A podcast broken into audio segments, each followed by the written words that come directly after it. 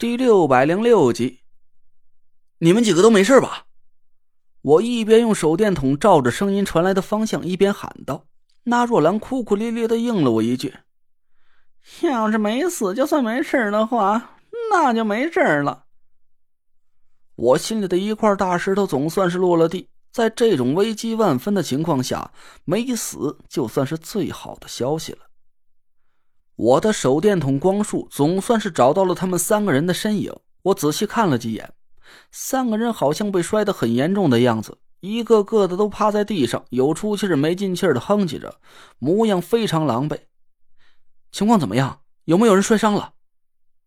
三个人缓了缓气，互相搀扶着爬了起来。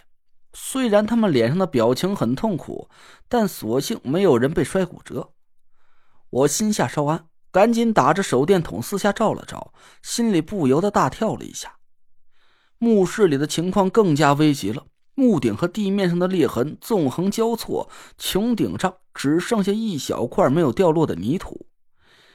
魏土志和刘土章这两个还没熄活的星宿摇摇欲坠的挂在头顶上，其他二十六个星宿悠悠的散发出惨淡而诡异的各色光芒。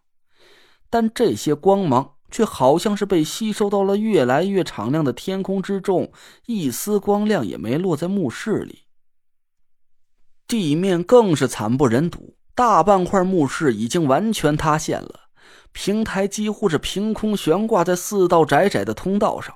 我辨别了一下方位，这四条通道分别从四个挂位上连接到了平台的一个角，直直的指着一根大柱子，分别是前位。坤位，我和田慧文所在的巽位，还有一道就是还没有破解卦局的艮位方向。我也没心思去研究这个奇怪的卦象到底是暗示我什么。现在的当务之急就是我和田慧文要抓紧时间转移到平台上。一旦巳时一到，我们所在的巽位的墓道口就会消失。我和田慧文离得太近的话，说不定。真的会被扭曲空间给转移到平行空间里去。我拉着墓室壁上的固定点，使劲拽了几下，心里暗暗夸了郭永哲几句。固定点非常结实，一根折叠成双股的伞绳从固定点延伸到平台的一根大柱子上，伞绳上穿插着三角滑轮，形成了一个精巧的双向滑索。我赶紧把安全绳系在田慧文的腰里，朝平台那边喊了一句。能喘气的帮忙拉一下绳子，我们要过来了。嗨，哥们帮你们蹬着，踏实的过来就行。郭永哲的大嗓门最终恢复了一点音量。我打着手电朝对面转了几圈，手上一用力，把田慧文推了出去。绳索直直的紧绷着，滑轮在伞绳上发出了哗哗的滚动的声音。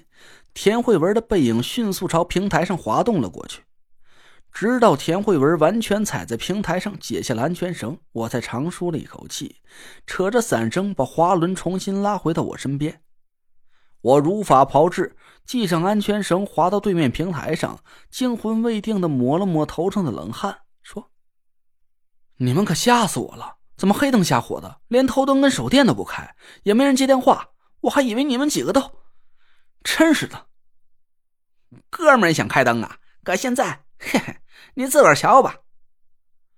郭永哲无奈的指了指地上，我用手电照了一下，满地都是散碎的玻璃碴子。我去，全碎了，一个没剩下。嘿，真让你猜着了，毛都没剩下。郭永哲苦笑着耸了耸肩膀，说：“头灯在落地的时候啊，就摔了个粉粉碎。这手电和北斗盒子全被震飞起来，掉裂缝里了。咱们的装备，”也都掉下去了，啊！我顿时就傻了眼，目瞪口呆的看着郭永哲。五个背包全都掉下去了，嘿嘿，得亏哥们手快，顺手抓了一个，这运气还不错，抓住是我的背包，压缩饼干和水壶还都在。我拍了拍胸口，松了口气。虽然丢掉四套装备，但至少我们还有一点剩余的淡水和口粮。只要明天凌晨丑时，我顺利的破解了最后一个挂局，我们就可以回到地面上了。虽然野味不怎么太填饱，但总比没吃没喝要强多了。陈子，没事就把头灯和手电关了吧。哥们告诉你个好消息，嗯，这发电机也掉下去了。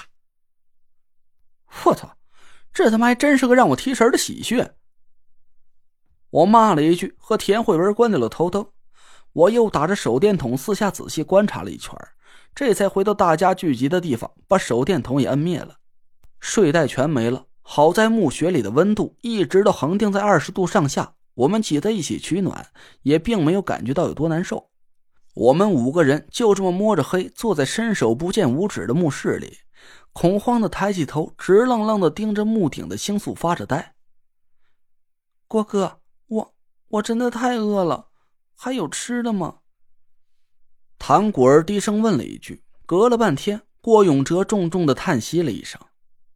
郭永哲问我要了手电筒，打开，把手伸进背包里，细细疏疏的摸索了半天，掏出了仅剩的一小坨压缩饼干和两根巧克力。哎，大家都吃点吧，饼干一人一口，这两块巧克力，陈子、弟妹，你俩一人一块明儿早晨你俩还得干活呢，赶紧拿着。郭永哲的脸色在手电筒的光束下白的吓人。他青黑色的眼圈深深的凹陷了下去，嘴唇上满是干裂的口子。我伸手接过郭永哲递过来的巧克力棒，又悄悄的塞到他手里。我吃两口饼干就行了。郭子，你赶紧把这个吃了。我看你都两三天没吃东西了，这么饿着肚子可不行。嗨，说什么呢？三年大旱饿不死厨子，我管着咱所有人的口粮，趁你们不注意，我就偷吃几口。还能饿着我了？郭永哲咧着大嘴朝我挑了挑眉毛，我叹了口气，无奈的摇了摇头。他说的话，我连标点符号都不信。这点口粮实在是太有限了，我们每天都几乎是在数着颗粒吃进肚子里去的。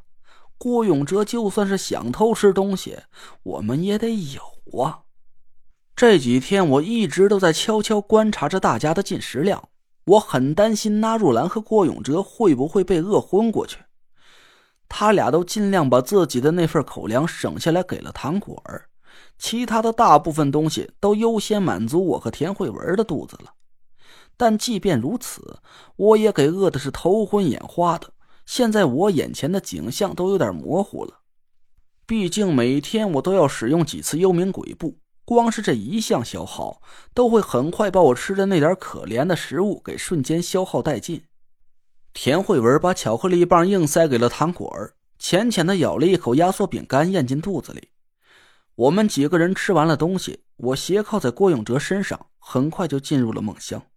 我需要休息，需要很充足的睡眠来确保我的体力充沛。可连续四天下来，我总感觉自己老是睡不够，整个人都是懵的。我心里隐隐有一种很不好的感觉，似乎死神已经无限的逼近我们眼前了。